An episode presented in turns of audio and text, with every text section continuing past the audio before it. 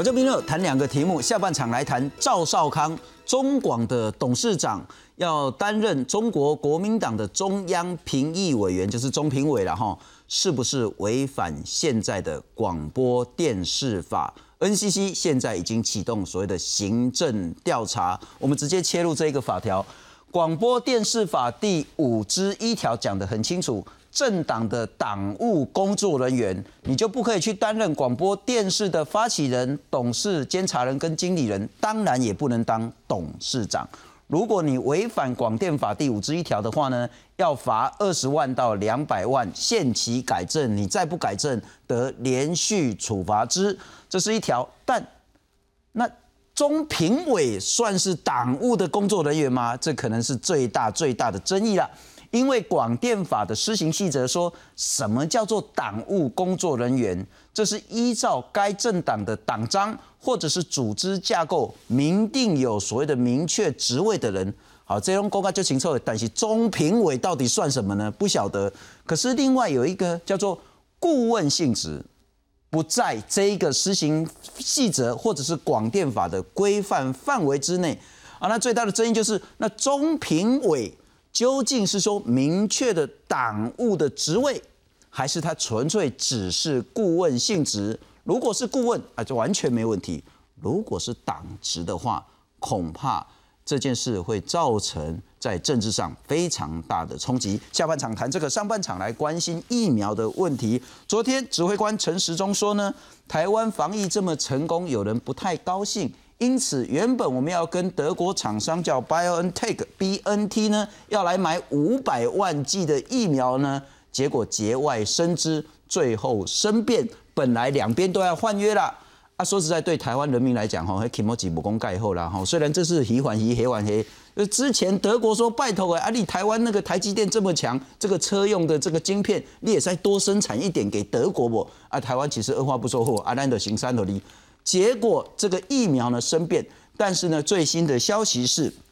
路透社报道，B N T 呢有一个声明说呢，之前风风雨雨这个枝枝节节了哈，但是最新的是要依照原本的计划。把这些疫苗卖给台湾。今天除了在谈这个疫苗采购的这风波跟争议之外呢，我们会谈谈到目前为止呢，全球的疫情呢是有很明显的趋缓的趋势。再来，这是否是因为疫苗施打已经有非常明显的成效，还是只是因为封锁而导致所谓的疫苗看起来好像很有用，但事实上恐怕不必然是跟疫苗有绝对关系。今天好好来谈这个题目，介绍两位特别来宾。首先欢迎是台北医学大学附。设医院胸腔内科主任周百千周医师，你好啊，各位观众大家好，非常感谢大家欢迎是国家卫生研究院感染症与疫苗研究所的研究员周艳红周老师。主持人、各位观众朋友大家好，很快来看一下最新的消息是，B N T 说啊要依照原本的计划把疫苗卖给台湾。德国生技公司 BNT 十七号晚间透过媒体发布声明，承诺将向台湾提供新冠疫苗。对此，疫情指挥中心指挥官陈时中表示乐观其成，希望原来的合约可以继续完成。本来在啊上一次基本上的合约已经要完成了嘛，哈，双方已经就各方面合约的内容哈都已经达成共识。那是我们现在最后把合约送过去，他们觉得还有一些相关的问题还要再研究，所以就延宕下来。那现在他们有表达这样的一个善意哈，那我们也觉得非常欢迎。至于剂量是否为五百万剂，陈时中表示，等签下合约后再跟大家报告。不过强调，一直和 BNT 总公司有往来，和上海复兴代理没有直接接触，也和德国车用晶片需求无关。另外，疫苗全球取得机制 COVAX 所提供的二十万剂牛津 AZ 疫苗，预计下周将公布剂量及运送时程。下个礼拜会知道确切的数量。好，实际的日期的时候，好，那时候会，并不是说下个礼拜就会送来。随着新冠疫苗即将到货开打，有国内工位专家分析，十月全球渴望解封。不过陈时中则是认为不会这么快，至少要等到明年初才有机会解封。经济能力比较好的，大概现在陆陆续续三个月到半年都会取得他们比较在今年所需要的疫苗，然后接下来才会哈陆陆续续到。好，经济状况比较没有那么强的一些国国家去。第二，看看说整个对于变变种病病毒的一个哈相关变异的情况，这两个如果都算是顺利的话哈，那至少至少我认为要到明年初了哈，才有这样的一个可能性。陈时中还透露，台湾除了 COVAX 的 A Z 疫苗，第二季还会有不同厂牌的疫苗陆续抵台。而在国产疫苗方面，先前已经签订五百万剂购买合约以及五百万剂开口合约。未来在安全有效前提下，政府愿意扶植国产疫苗。记者赖淑明、蒋龙祥台报道。不过周老师，我们完全清楚，其实两位都是那个在专业领域上非常高度，但这个其实有一点是国际政治乃至于两岸政治。或者是它是一个商业机制的问题，但我们还是来看这一个整个风波跟争议。在去年底的时候，指挥中心说我们已经买了两千万剂了哦，其中 COVAX 呢就是世卫下面的这个分配疫苗的单位呢，跟他订了五百万剂，AZ 就是牛津疫苗订了一千万，另外一家那时候陈时中不敢讲哪一家，只能说另外一家在谈当中。然后过了一个呃大概是十几天之后，陈时中部长他说已经谈好了。那合约也交给对方了，手续还没完成。那后来有人讲说，哎呀，你五千万定金给了，结果被退回来。陈世忠说绝对没有这件事。那或许在二月三号的时候就有一点点小小的风波了。二月十七号就是昨天，陈世忠部长说，呃，我们是直接跟 B N T，B N T 就是美国的辉瑞跟德国的这个 B N T 的公司呢一起合作生产疫苗啊，我们是。跳过亚洲总代理，那个亚洲总代理就是中国的药厂，然后那底价个 B N T 走公司来背，结果双方已经要换约了，但新闻稿都已经准备要发出去了，都准备好了，结果呢没有办法成功换约，理由是呢，陈世忠部长说有人不希望台湾太高兴，所以这个合作呢就停下来了。B N T 的说法是说公司内部有意见，涉及国际疫苗分配问题，所以有一点卡住，但。最新的讯息，路透社报道说，B N T 发出声明，会依照原本的计划提供给台湾疫苗。所以这是一个商业机制问题，还是国际政治问题，还是两岸政治问题？好，我我先把，因为我们算是一个以科学的角度，我先切入了。一般来讲，我们在讲这个东西的时候，绝对跟它的产能有关，疫苗的产能。这个疫苗产能之后呢，就会牵涉到分配的问题。那我可能相信大家之前大家都听过。像一些所谓的先进国家，其实都已经分配好了。好，在这个分配好的过程中，通常一个药厂他们在设计一个产品出来的时候，他在打销、那在进入所谓的销售的过程，会有一个通路的问题。所以他在分配的过程一定会，他不可能自己亲自每一个地区去找，所以他会找一个所谓的通路商。那可能这个时候在中国这部分，当然比较快，就是所谓的上海复兴医药公司，他们就。先做所谓的呃亚洲区的代理权，那因为也是这样子才会衍生刚刚那讲。可是就以科学角度来讲的话，因为我们第一在讲的这一个所谓的产生的风波，主要就是 BNT 的 messenger RNA。那这个 mRNA 这样的一个技术是比较新的平呃技术平台，所以它在制造过程的确会比传统的一些啊制造技术会慢。这样子慢的状况，代表它的产能不会那么快。好，是这个就牵涉到分配的问题了。好，如果这样的情形的话，但是因为以前因为 SARS 跟之前的流感的一，我大概在呃呃大概六七年前克流感这样的一个概念的出来的时候，因为那时候忽然有一阵子的流感很严重的肆虐，所以那个时候在国际间就 W WHO 里面有一种条文叫做紧急授权处置，这时候可以跳过不管是专利或者是所谓的总代理的一个模式。进入借由所谓的母公司直接进入到当地所分配或提供，好，实际上它有这一条。那我跟看起来这样的，除了一个授权，我刚刚有提到，最后一个概念是为什么最后我们的啊陈时中部长他能够还是在二月十七号借由路透社还是报道说他还是有可能拿到。我相信他可能也有引用这一条，因为毕竟在疫情的关系下，这种所谓的紧急授权是可以跳过很多法律的程序的。嗯哼，好，所以根据这样子的话，当然他现在说五百万剂还是可以提供给台湾。是，我想那诱因可能就在这里。最后一个问题是，既然他，我相信任何药厂都是会在商言商，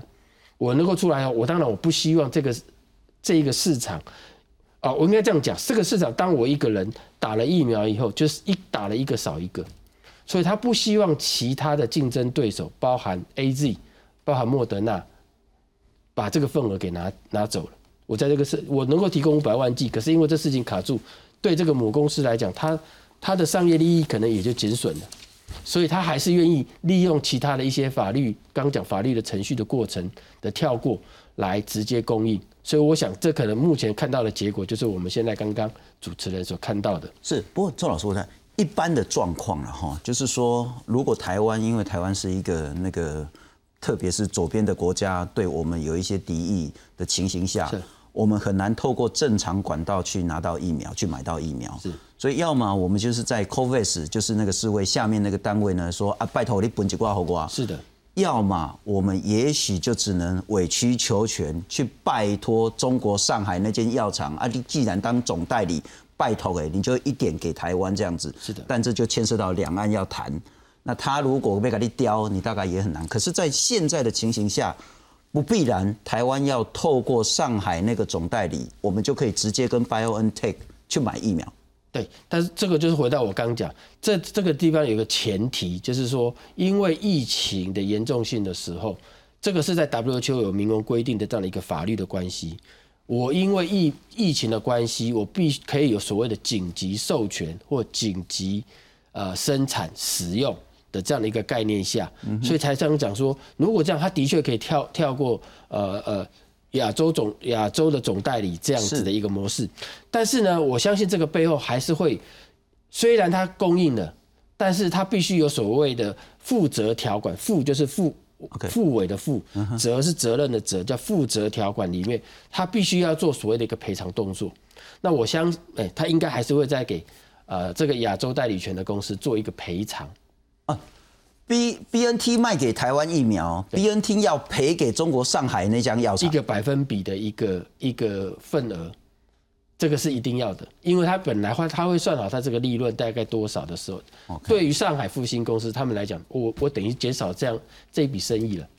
所以它有这样的一个减损或损失的时候，它其实可以做求偿的。所以我觉得在 BNT 的部呃 BNT 公司里面，他们大概也有一些评估。OK，所以所谓的 BNT 内部意见可能是说啊，我卖给你台湾，我还要赔给中国。是的，阿国甘美和。对对对，这个部分一定他们内部一定有在讨论。啊，那周医师，我觉得我们大概不是那么 care 所谓的商业机制，甚至两岸政治也不是我们这一次讨论范围。但一个很重要的是说。如果在疫情这么严重，已经有超过一亿多个人确诊，已经有一两百万以上的人因此而死亡的时候，大家还在那边谈政治，还在那边说你一定要台湾透过我中国才能去跟德国买疫苗啊，否则的话打给这个再走着瞧等等的，或者是说比较穷的国家，或者是说在国际上比较少实力的这一些比较第三世界的国家。他们没有办法及时的拿到足够的疫苗的时候，受害的还是全世界啊。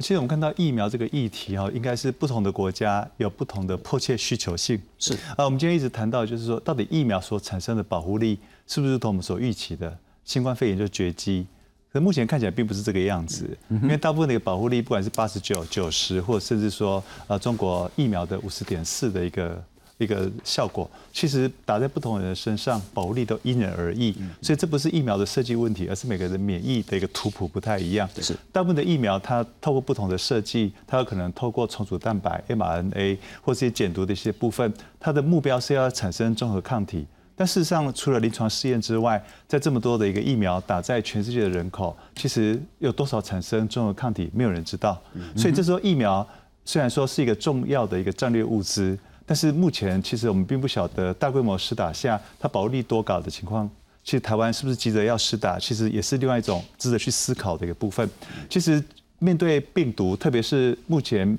疫苗的一个后续的一个关键问题没有被回答之前，其实疫苗是不是要急着在三月、四月施打，应该是我们指挥中心去思考的。因为现在所有的疫苗，它都会去宣称它会产生综合抗体，产生保护力，可是这个效期是多久？是三个月呢？是四个月呢？还是六个月？不晓得。因为目前在 science 的部分是告诉我们，就是说，哎，好像真的是感染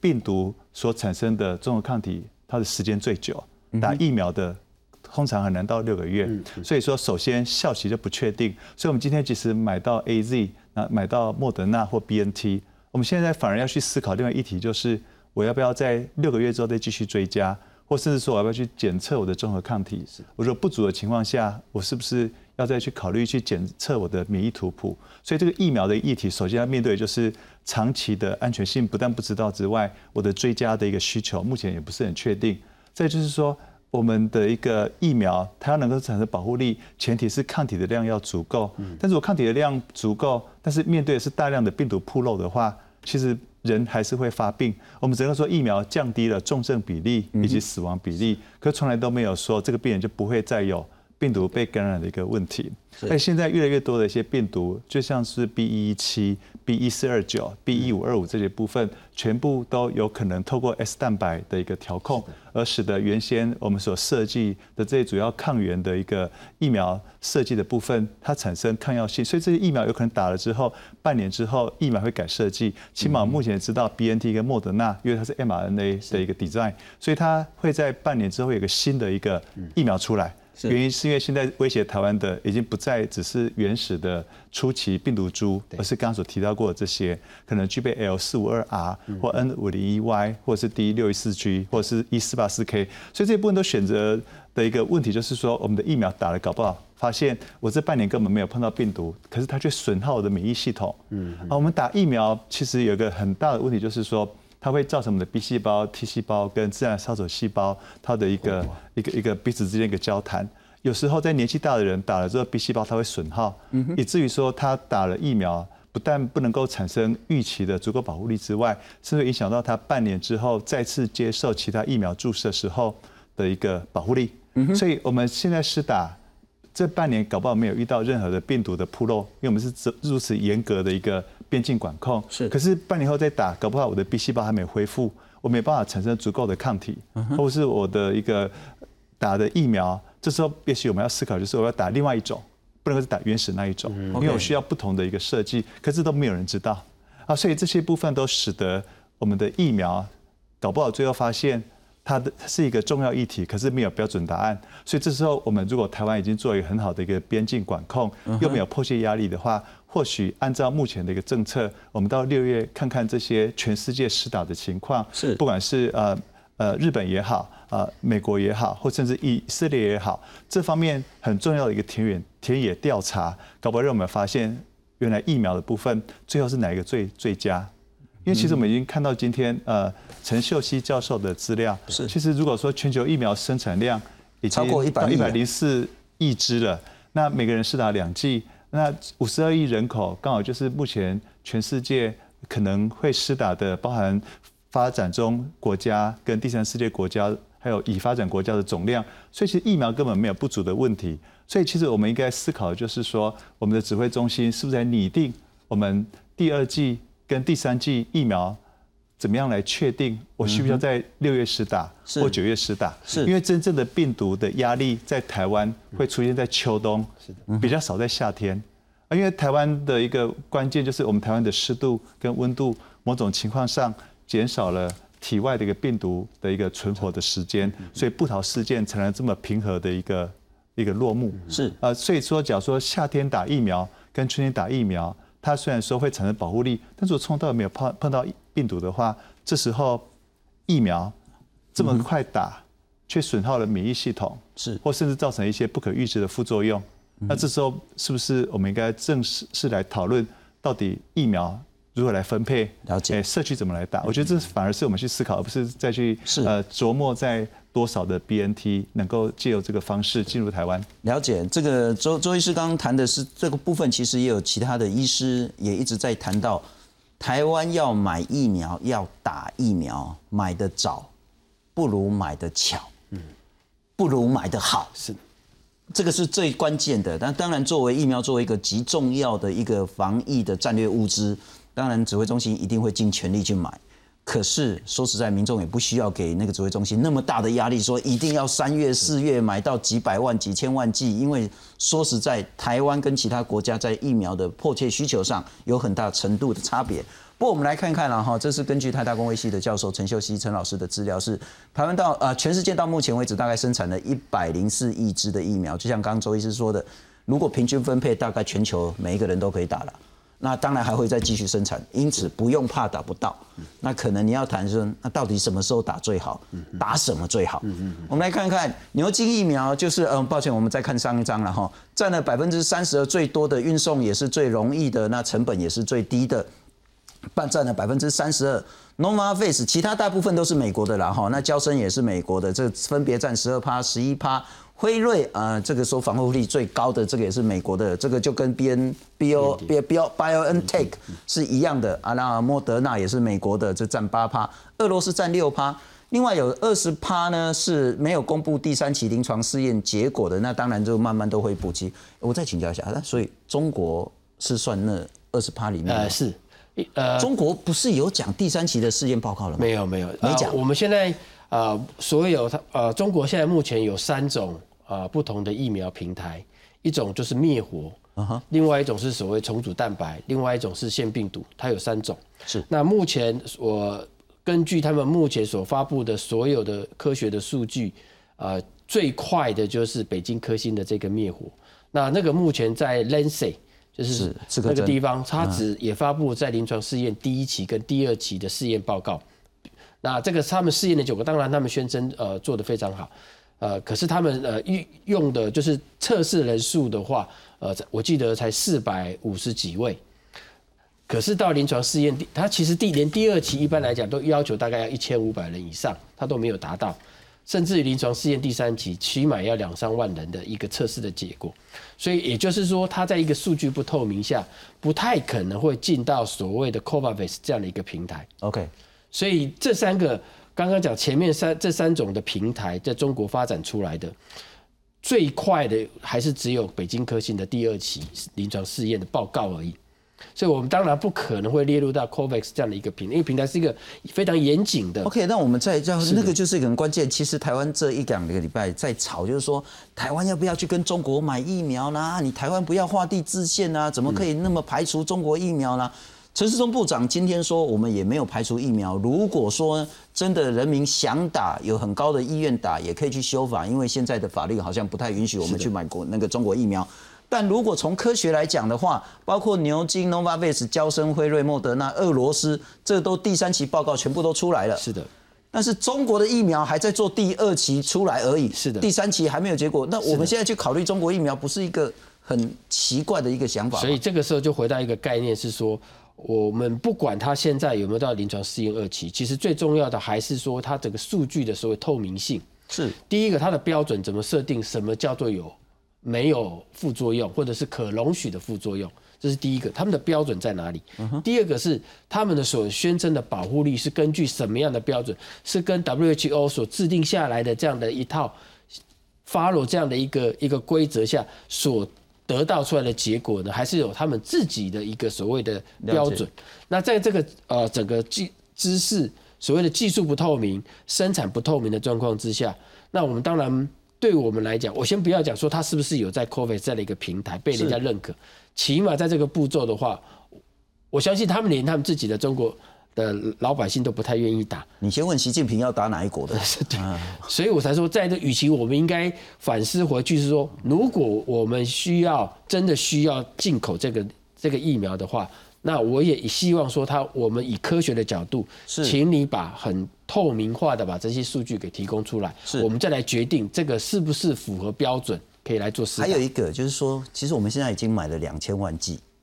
那台台湾大概三分之二的人都可以打到第一剂了。嗯，对。换句话说，我们真的有必要去买中国那个现在在科学上还没有达到第三期的这个报告出来的这个中国疫苗。不过我们来看看，那但是接下来台湾可能会遇到一个困扰。我们来看看下一章了哈，到底打什么疫苗好？呃，我们要买辉瑞，就是 BioNTech 跟他买的，然后我们可能然后也会买到莫德纳。牛津疫苗台湾会买最多，俄罗斯大概台湾不会买。但是现在看起来，这个第三期临床试验报告它的有效性呢，辉瑞是最高百分之九十五，莫德纳次之，牛津百分之七十。我再请教一下周医师，那接下来牛津我们会买很多，那我们也会买辉瑞，啊，到底民众会很困扰啊？我懂你嘛，注会靠后尾啊。其实我们目前在台湾还有面临的一个问题，就是第一个，它冷链。如何去运送？有哪几个点可以来负七十度的保护下，在开封之后很快打完，所以第一个就是我如何来解决冷链，因为冷链的运送是跟辉瑞跟那个莫德纳会有关系。那第二部分就是那到底这些呃所设计出来的疫苗，其实都是针对早期的新冠病毒的问题，所以这部分辉瑞跟莫德纳甚至牛津已经在其他国家大幅施打，所以我们现在关心的是这些突变株它的保护力。所以我目前看这些第三期的临床试验，其实它都是一个理想状况下所选择的一个受试者。所以其实我们要讲，就是说，真的针对全台湾呃一千万人到两千万人的一个全面施打，到时候还有更多的问题会产生。所以我目前看起来的话，A Z 的确看起来表现比较差，但很特别就是在英国，它当时由于 A Z 的疫苗两剂原先设计是一个月的一个间隔。可是英国也有在一些临床的一个观察上注意到，即使是第一季跟第二季隔了三个月，一样会有效。所以其实我发现我们对于 A Z 以及其他的疫苗的了解其实还不是太多。所以我看起来 A Z 也许它表现并不是七十的这么差，但是怎么样来确认台湾或是其他国家的一些？一般民众打了这个保护力，其实我们要问的是这个问题啊。我一直比较担心台湾目前并没有广泛去建立一个抗体侦测的一个平台，也就是说，我们平常会去做抗体的追踪，是针对那些 PCR 阳性的病人去看 IgM、IgG。但是说未来我们今天真的要把疫苗当做一个重要的一个尚方宝剑，用来作为我们可不可以解隔、可不可以出国旅行，甚至明年春节可不可以出国玩的话，我们首先问题就是说那。我打了疫苗有没有抗体？所以这部分可能会是在初期台湾来施打莫德纳、B N T 或是 A Z 要去问的问题。我可能在第一批打一万人，我就赶快做一个其中的一个分析。我来看这些台湾实际施打之后，我是不是有产生足够的一个保护力？因为所谓的一个全民施打，它不会像临床试验一样避开一些肾功能不好、肝功能不好，或甚至一些。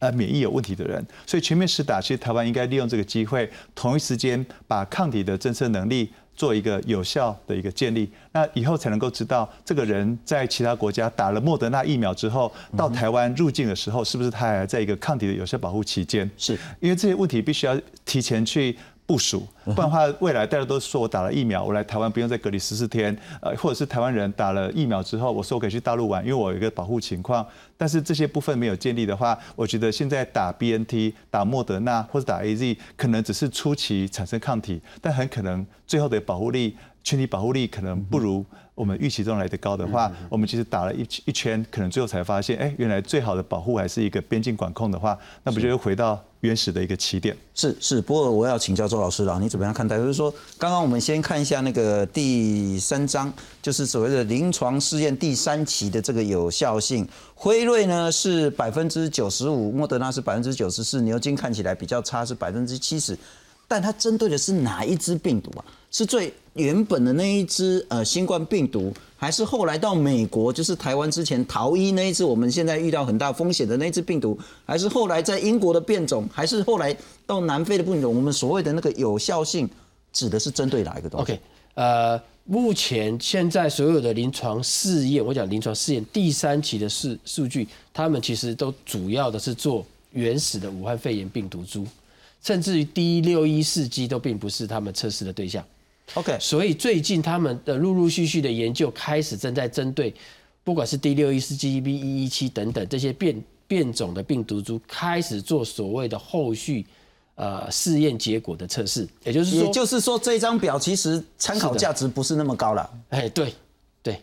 了解，所以大家不要对牛津没信心，搞不好之后后来居上，牛津是最高的。是的，那我再请教您了哈。所以现在看起来，我们来看看下一章那个很重要的一个资讯是说，全球疫情趋缓。世界卫生组织说，这个礼拜比上个礼拜哈确诊少了十六趴，那个是很明显的。你看全球多少人少了十六趴，死亡人数也少了十趴。陈秀熙陈老师他说呢，如果呢接种率可以达到百分之四十。七月或许疫情可以退烧，十月或许可以解封，或许然后英国打了很多，一千五百三十万人打了，五十三万人打了第二剂，也可能下个礼拜逐步的解封。美国也打了五千五百万剂，那以色列百分之四十的人施打，全球接种率是最快的。那近七天的新增确诊也开始减缓，